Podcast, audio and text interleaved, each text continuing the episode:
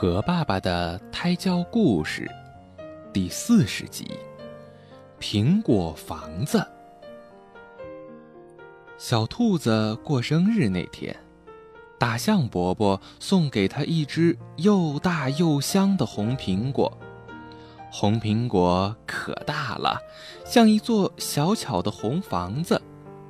红苹果可香了，风儿一吹，整个森林都可以闻到甜甜的苹果香味儿。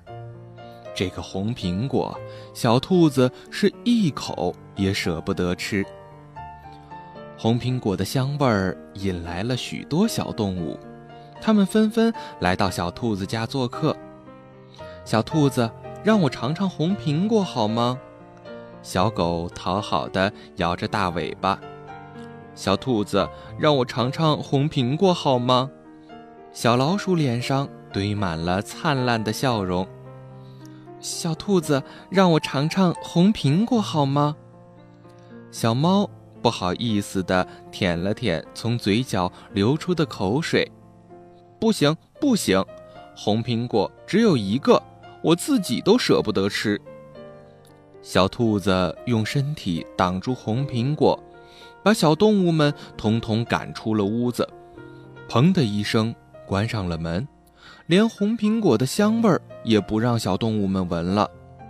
因为怕小动物来偷红苹果，一连好几天，小兔子都寸步不离地守在红苹果旁边。不过，还是有一只小小的苍蝇从窗户的缝隙中。飞进了小兔子的家里，它趁着小兔子不注意，在苹果上狠狠地咬了一口。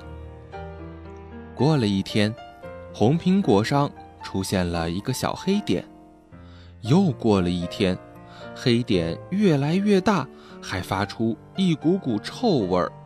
哎呀，一只烂苹果！我才不让它弄脏我的屋子！小兔子用手捂着鼻子。一脚把红苹果踢出屋子，一直踢到了绿草地上。风儿一吹，红苹果发出了阵阵令人作呕的臭味儿。谁乱扔垃圾？真不应该！小动物们拿着工具，排着整齐的队伍，准备运垃圾。来到草地上，才发现是小兔子的红苹果发出的臭味儿。唉。这么大的一个红苹果丢掉了，多可惜呀！小狗长长的叹了一口气。我们把它做成一个苹果屋吧，小老鼠提议道。对，叫所有的朋友都到苹果屋吃苹果。小猫憧憬着欢乐的场面。小狗找来长长的枝条，连在红苹果的梗上。再将枝条的另一端插在地里，这样红苹果不但不会烂掉，还会越长越大。小老鼠用尖尖的牙齿把红苹果烂掉的地方啃出了一扇带花边的门。小猫摘来了许多碧绿的树叶，盖在红苹果上面，做成了别致的屋顶。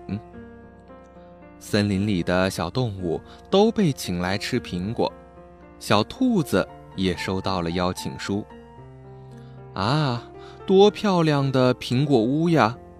小兔子不相信地看着眼前的一切，它心里别提有多后悔了。小兔子，这苹果是你的，应该你先吃。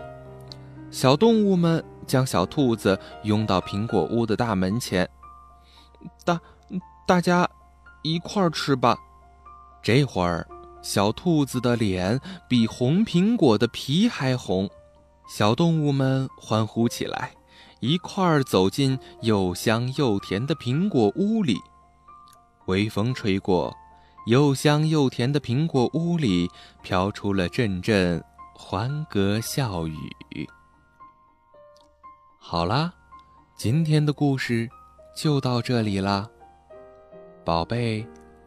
晚安。